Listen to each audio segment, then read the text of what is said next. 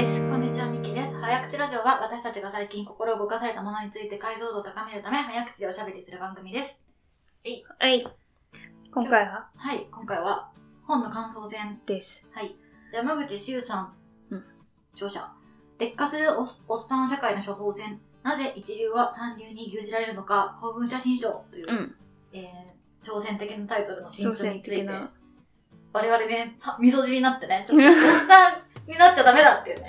うん。おっさんは概念だから、うちらもいつおっさんになるかわかんないっていう恐怖心を抱えながら年を重ねてきているので、うん。タイトルに惹かれてね、そうだね。うんちょっと読んでみようということで、でなりました。読んでみたという本です。一応その、えーあの、概要紹介を読みますと、えー日大アメフト部監督による暴行指示と事件発覚後の雲隠れ、神戸市や横浜市の教育委員会等によるいじめ調査結果の隠蔽、財務省によるマリトモ家計問題に関する情報の改ざん隠蔽、大手メーカーによる重度重なる偽装粉飾改ざん、いい大人による下劣な悪事の数々は必然的に起きている。ビジネス書大賞2018年準大賞受賞作「世界のエリートはなぜ美意識を鍛えるのか」著者による日本社会の閉塞感を打ち破るための画期的な論考。あこれはちょっと言い過ぎだね。うん、うん、うん。うん、そう。だね。画期的な論考っていうのは言い過ぎなんですけどまあ日本のなんか組織、組織あるあるとか社会とかについて、うんうん。まあ、批判をしたような新書だったかなとうん。思います。そうだね。え世界のエリートはなぜ美意識を鍛えるのかって読んだことある？なんかね、私はそれを読んで山口周さんって結構いいこと言うなって思ってたんだけど、うん。世界のエリートはなぜ美意識を鍛えるのかは、あとこのおっさん社会の本でも、まあ、概要が紹介されてるんだけど、ビジネス、ビジネスマンはアート、サイエンス、クラフトっていううんなんかその3つの要素がそう必要で、今はそのサイエンスばっかり伸ばしちゃって、その生産性とか情報の効率化とか、そういうことばっかり考えてきるけど、本当はアートとクラフトの視点も必要なんですよっていうので、特にその本の中ではそのアート、もう世のエリートはサイエンスは突き詰めたんで、そのアートの方をどうやって自分の中に教養として加えるかってことを、まあ、鍛え始めてるんですよっていうことを書いた本だった。うん、うん。で、なんか私はその、仕事とかこう社会を良くしていくためには、こう美意識とかそういうアートみたいな思考が絶対入っちゃダメなんだっていう思想は、すごい共感できるなと思って、いいなって思ってた。うん、っていう感じでした。で、よちょっと読んでみた。うん、うん。そのそんな山口周さんの本だし、おっさんっていうキーワードもあるし、気になるなって思って読んでみたとうん、うん、うん。いう感じでした。どうだった？一言で言って。まあなんか、その、言ってしまった真新しい発見みたいなのは、ちょっとなかったかなっていう感じでは、結構やっぱり、まあその、ここで定義されてるおっさんっていうのも、まあ、すべての5、6例えば4、50代、5、60代の中年のおじさんたちを指してるわけではなくて、なんかちょっと、まあいわゆる三三流の、まあちょっと本の中では定義されていたんだけれど、まあその該当するおじさん、おじさんっていうか、まあ性別関係ないと思うんですけど、一部属性の人たちっていうのを指して話してはいてでなんかそうそうそう。まあ確かにそう言われそういうふうに言われてるよねっていうふうなことを書かれていたなって思ってて。しかもそのおじさんたちってやっぱり特に大きい組織とか、うん。いわゆる大企業みたいなところにいたりとかしていて、まあ、そういう話はよく聞くしちょっと自分のその取り巻く環境がそういうおじさんたちにあんまり今は接する機会がないからまあうんうんそうだよねっていう風な感じをちょっと受けたっていうのと、まあ、さっきみきちゃんも言っていたけど、まあ、とはいえ自分もなんかそういう風にそういうままさにこの通りとはならないかもしれないけどまあなんか似たような感じになってしまわないかなっていうのとかちょっと意識しないとダメだなっていうのは感じたかそうね、うん。私も読んで、うん。まあしうんそうだよねって感じ、うん。あなんか新しい発思想とかがあるっていうか、ううんんそうだよねって感じだったね。書いてあることがあの、うん。大組織というものはあの時間が経てば劣化していってしまうものなので昔ながらのやり方をずっと続けていったら、必然的に、うん。あの悪くなっていきますよみたいなことが、ん。なのに日本のさんは昔ながらのやり方にこだわってずっとやり続けてきてるから、今いろんなことがダメになってきてるんですよみたいな、簡単に言うとそういうことが書いてあったうん。あ知ってるわ、うん。そう。まあ、あとはなんかそのね、なんか、年を取ってればありがたがられるっていうのもそうじゃないよっていうのもなんか書かれてた気がする。その今誰でもある程度情報にアクセスできるようになってきた中で、なんかその長くその組織にいるからとか、長くその業界にいるからって、もちろんその独特ななんか知識とかスキルとかうん。ノウハウとかあるのかもしれないけど、なんかただ知識があるっていうだけでありがたがられるっていうのは、なんかそろそろ時代遅れだよっていうことも書いてあった。確かに。ズレスだったらなんか自分はあの、この業界30年やってきてるんで、というこことがあった時、それは30年間成長し続けてるんじゃなくて、1年学んで29年同じことをしてきただけです。書いてあったね。なんか学ぶことの話の中で。うん。でもそれはあって思ったのかもしれない。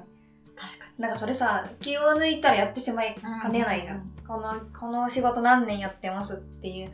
いや、なんかそれも、でさ、なんか誰とは言えない、誰とは言えないっていうか、あれだけどなんか、はぁって思い当たる人はなんか、昔一緒にした仕事したおじさんとかはさ、なんかずっと昔の武勇伝を引き、だからずっと語ってたり、あの時はこうしたっていう風に言うんだけど、その話聞くのも、何回目でしたっけみたいな。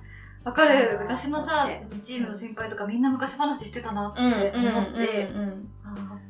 だからこの本ってなんかうちらはさもうあの結構フリーランス的な働き方が小さいな会社とかで働いてきてる、たりスタートアップとかも経験してるから、なんかそうじゃない社員、まあ、500名以上の会社配った方がいいよみたいなふうに。そうだね。そうだね。なんかやっぱ自分たちがそういう大きい組織に長らくいたことがないからピンとこないのかなっていうのはすごくなんか、でも最初大きめにしょだって私最初1万2000人の会社。確かに。3年いたよ。うん、ほんと、言った頃300人とかなんかそんな。あそっか。じゃあまだマシだね。うん。まあお客さんは確かにでっかい。あそうだよね。だからお客さんって接してる人っても見えないですよね。会議とかでしか出てこないし。まあだからその、その人たちの言動とかを見てるとまあそそうなのかもしれないよね。常々の、常々起こることとか。あとなんかすごい、ななんだろうその、だいぶ序盤の方で、なんかまあ、こ構造的にというか、そのおっさんたちがなぜこうなるに至ったかみたいなのをなんか説明しているところがうんあったと記憶していて、なんかその、いわゆるおっさんたちの手前の人、手前の世代は、なんかその、教養を深めていた世代みたいな。うんうん。で、おっさんたちっていうた他人の、他人の年代が多分我々みたいな、今の30代とか20代とか、まあそのぐらいの層は、なんか実学がすごい大事で、実学を学ぶみたいな感じの、なんだ、そうになってて、そのおっさんたちはそうちょうど谷の時期にその20代とかを過ごしてみたいな。そうだね。なんかバブルが、バブルだったかな。教養世代、知的真空世代、実学世代。そうそうそうそう、知的真空世代。これでもかわいそうだなってちょっと。確かに。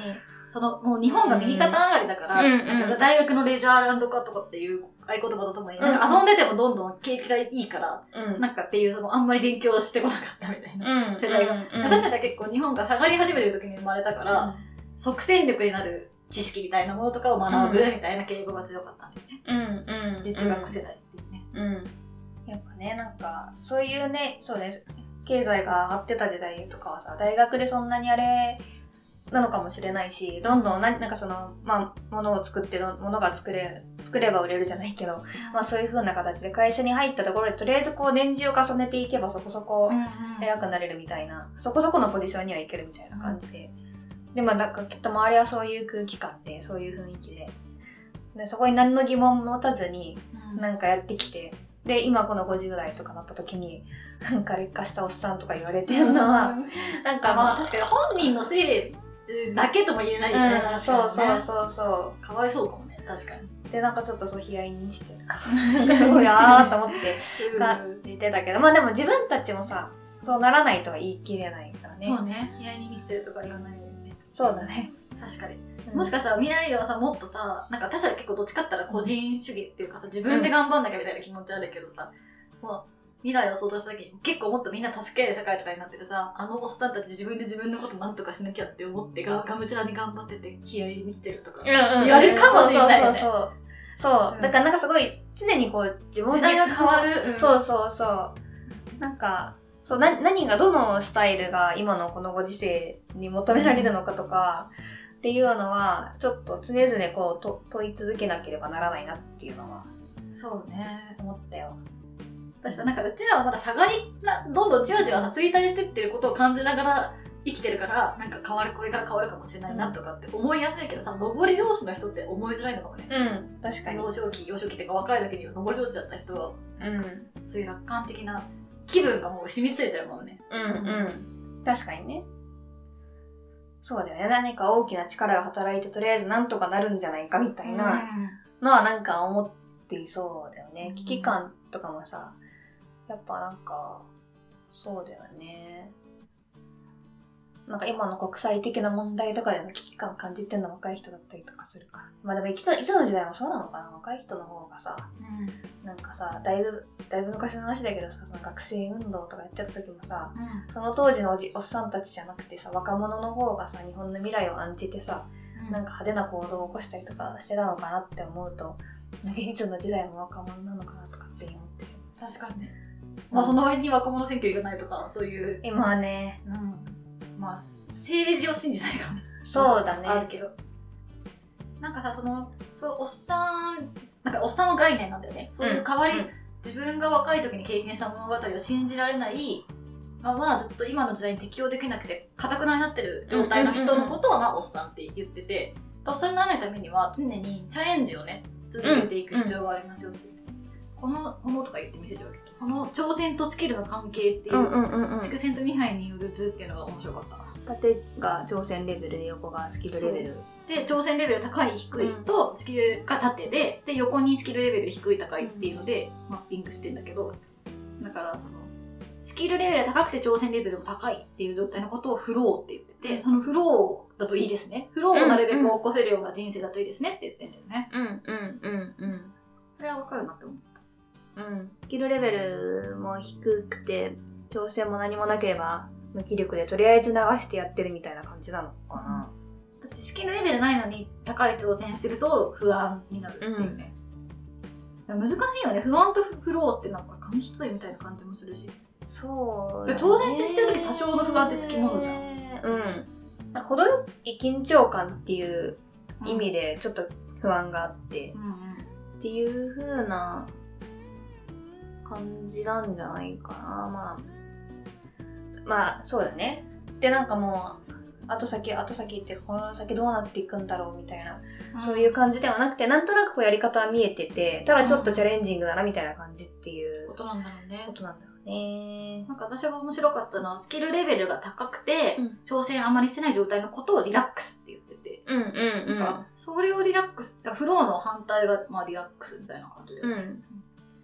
うん。なんかそういうそれをリラックスって言うんだって思ってすごい面白かった自分はこう、スキルが、自分にスキルがあって、ただ簡単なことやってる簡単なことやってるっていうだからフローとリラックスをね行き来できたらいいななんかずっとフローは疲れちゃうじゃんそうだね。だからフローが終わったらちょっとリラックスして、またフロー行ってリラックスしてそうだねいけたらいいよねうんうんうんうん。でもなんかなんとなくこの感覚わかるかもしれない。フローとリラリラックスって言われてるのも、なんか自分の今の仕事振り返っても、別に無気力なわけじゃないけど、うん。とりあえずちょっと大変なことやった後に、これちょっとやるか、みたいなうんうんうん。感じでできるもの、まあ作業みたいなもんだけどあるなっていうのは、うん。あるね。あるかなんか、なんとなく感覚的に理解できるかもしれない。そう確かになんかリラックスとう無気力って確かに違うよななんかリラ,、リラックスできてる状態で確かに結構マインド面いい状態かも。とうん。か改めてそのリラックスのなんか意味を捉え直せたっていうか、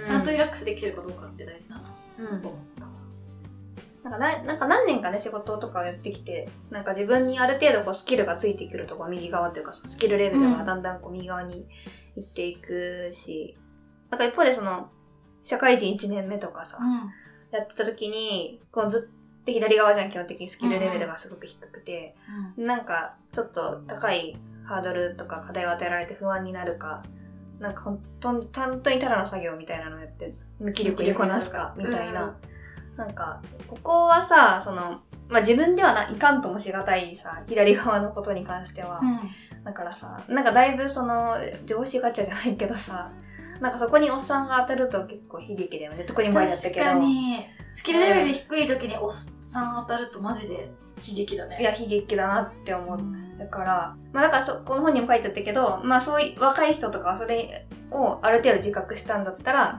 まあなんかその場所を動くか、はいさっさと転職しろってね。っていうか、うんうんうん、あ転職。エグジットかえ、オピニオン？オピニオンだ、うんうんうん。あそう。だからだから例えば職場で上司いけてないなって思ったらオピニオンは上司にちょっとそのやり方違うと思います。こういうマネジメントの方がいいと思いますかって言うか、転職する？エグジット。うんうん。をするかって言ってあとなんかモビリティを高めろって書いてあったね。若い子あ、そうだ。ね。あの、だから、どこでも活躍できる人材になるってことだね。そうそうわあの、安易な言葉で言うとね。そうそう。な本当の意味での人脈、そのなんか、一回会って名刺交換しましたぐらいじゃなくて、うん本当に頼れる人脈を外に作にも作って、なんか自分がそのね、今の組織が今のなんか自分にとって良くないってなったら、動けるような体制を作れるようにっていうのも書いてある。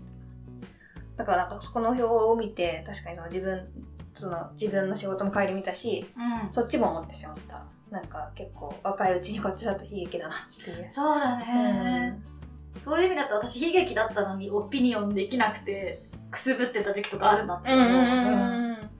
いや、そうね。うん無気力になってたから。いやー、あれは無気力プロジェクトあったわ。1年目の終わりぐらいに。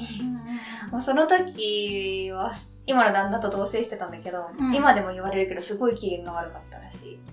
なんかそう、精神衛生的にも良くないんだな、無気力状態ってって思ったえ、機嫌悪いなって自覚なかったってこと？なんまなかったかもいつ。も通りって思ったのに、多分。そん、本当の時の自分はそんなこと思ってなかったような気がするけど。そうそうそう。よくないね。良くないなって思った。うんね。そんなこともちょっと思い出したわ。確かに。うん。だからまあ、そういう意味でやっぱ大きな会社に配布した方がいいよね。そうだねれで若手社員は、あエグジットした方がいいかもとか思えばいいし、おっさん社員は、あ劣化したおっさんかもってね、思った方がいいなって確かにね。思った。みんな、そういう人たちになんか気づいて、気づいてとか知ってもらいたいかもね。私なんか私たちもいついつおっさんになるかわかんないから、ほんと心してね、うん。行きたいね。そうだね。なんか私具体例としては本当にね、ワークスアプリケーションズを思い出した。はいはいはいはいはいはい。あの、多分、私たち就活の時にワークスアプリケーションズってすごい有名だったしさ、声切りしたさ、あ、まあ、うん、声切りって言っちゃう声切りした創業者が、うんうん演説とかしてね、なんか、インターンでお金もらえるとか有名だったじゃん。うん。だけど、結局な、3、4年前にさ、えー、あ、もいやもともとその人事うん。ホーム製品がすごい売れてて、シェアナンバーワンとかで売れてたんだけど、だそのそれの後に AI 使った新製品出すって言って、その AI 使った新製品の開発が全然うまくいかなくて、そそこがめちゃくちゃ不採算出してたんだけど、うん。多分そのうまく広告がいってなかったんだと思うんだよね。うん。それで、結局その不採算部門のせいで、創業者辞めさせられちゃったし、うんうん分社化して、えっと、採算部門だけ他の会社に買い取られるとかもしてるんだよね。あんあんなにイケイケな感じの創業者だったのに、もう全員追いやられてしまって。うんうんうん絶対その組織が十何年経って、あの組織のシステムが腐敗して、そうだね。報告がいかなくなったっていうなんか典型的な末路のような気がした。そうだね、うんその創業者ももしかしたらそうなのかもしれない。その下にいる人たちがおっさん化してしまってああ、そうかもしれない、ね。っていうのはうんあるかもしれない、創業者とその下ぐらいまでおっさん化してるかもね。うんうんうん。いある程度こう自覚的になっていかないと、どの組織にもこう、起こりうるあれなのかもしれないし。でちょっとしたスタートアップとかでも起きそうだもんね。あ、来そう来そう来そスタートアップだから大丈夫とかっていう慢心もね、う。うん要注意だね。そうだね、組織のサイズは関係ないのかもね。うん。う何を気をつけたらいいんだろうね。なんかだっておっさんかもしれないと思ってさ、え、今おっさんっぽくなかった？とかってさ、部下にさ、確認するのもクソうざい上司じゃん。ん。確かにね。うん。うん。自分で気づくの超むずい。うん。いやだから、まあだからエグジットとオピニオンを受けてるかどうかはやっぱ見るんだね。あー、だから固なるほど、ね。着してないかどうかを見るんだね。で、自分もエグジットとオピニオンをするっていうことだね。うんうんうんうん。なんかそういうふうに分かりやすいキーワードで書いてあるのはやっぱ山口周さんさすがだね。なるほどね。エグジット、オピニオン、モビリティってなんかそれだけ覚えとけば、まあそうだねなんとかなりそうな気がする。だから最うん自分が上司だったら最近部下にエグジットをオピニオンされたかっていうのを確認すればいいし、うんうんうん自分もしたかっていうのを確認すればいいし、それそこから鑑みる自分のモビリティについて判断すればいいよね。うんうんうんうんうん。確かにそうだね。おっさん、おじさんうん。目線で言うと。なんか大きい会社で福利厚生バチバチにいいですみたいなところだとさ、うん誰も外に行かないし、とりあえず現状でいいやってなってさ、なんかその、特にこう、こう、膠着してるみたいな、変わりませんみたいなところとかも結構ありあるんじゃないかなって思って。しまうね。そうなると、どう、どう気づけばいい？うんそう、モビリティゼロでさ、おっさん化してるおじさんたちがいるかもしれないけどさ自分がそうなってるって全く気づかないわけじゃん。おそらくそういう状況って、うん。あそうなってきたらなんかどどうしたらいいんだろうっていう。それでいいのかね、まあ、組織的にはどんどん衰退衰着し衰着衰退していかなまあ、かも。しれない副業とかやっぱ解禁して、そうだね、まあでもそこはそうだね。やっぱさなんかどちらかというと中間管理職ぐらいにいるおっさんたちよりももうちょっと上の人たちがなんかこういうのを読んで危機感を感じてでその、まあ、モビリティゼロの会社でもさっき言ったみたいな副業を解禁したりだとかして、うん。ちょっと外の空気こう空気を入れ替えるみたいな感じで入れてもらってでそこでちょっとその従業員の、まあ、態度が変わったりとか、うんそこでようやく見れるのかもしれないねあ今このちょっと今自分たちの組織ちょっとやばいかもみたいな。確かに。うんあ、だから、そうだね。外から眺める経験をしないとだね。うんうんうんうんん。なんかそういうのとかをなんか制度的にちょっと作ってあげるとかさそうね、本当を留学制度とかでもいいよね。意識的にやってメーカーとかは危機感を感じてやってそうだけど金融機関とかそういう系はちょっとわからんうん。あともう業種もそうだし、会社にもよるような気もするよね。あー、まあ、あと本当言ってしまえば上司ガチャみたいなところはマジであるよね。それはそうだね会社としては固着してるけど、風通しのいい上司みたいなのいるから。はいはいはいはいはいはいだから、エグジット、オピニオン、モビリティ、うんこれを呪文として、そうだね私たちも気をつけていきましょう。すり込んでいってねうんましょう。はい以上早口ラジオでした。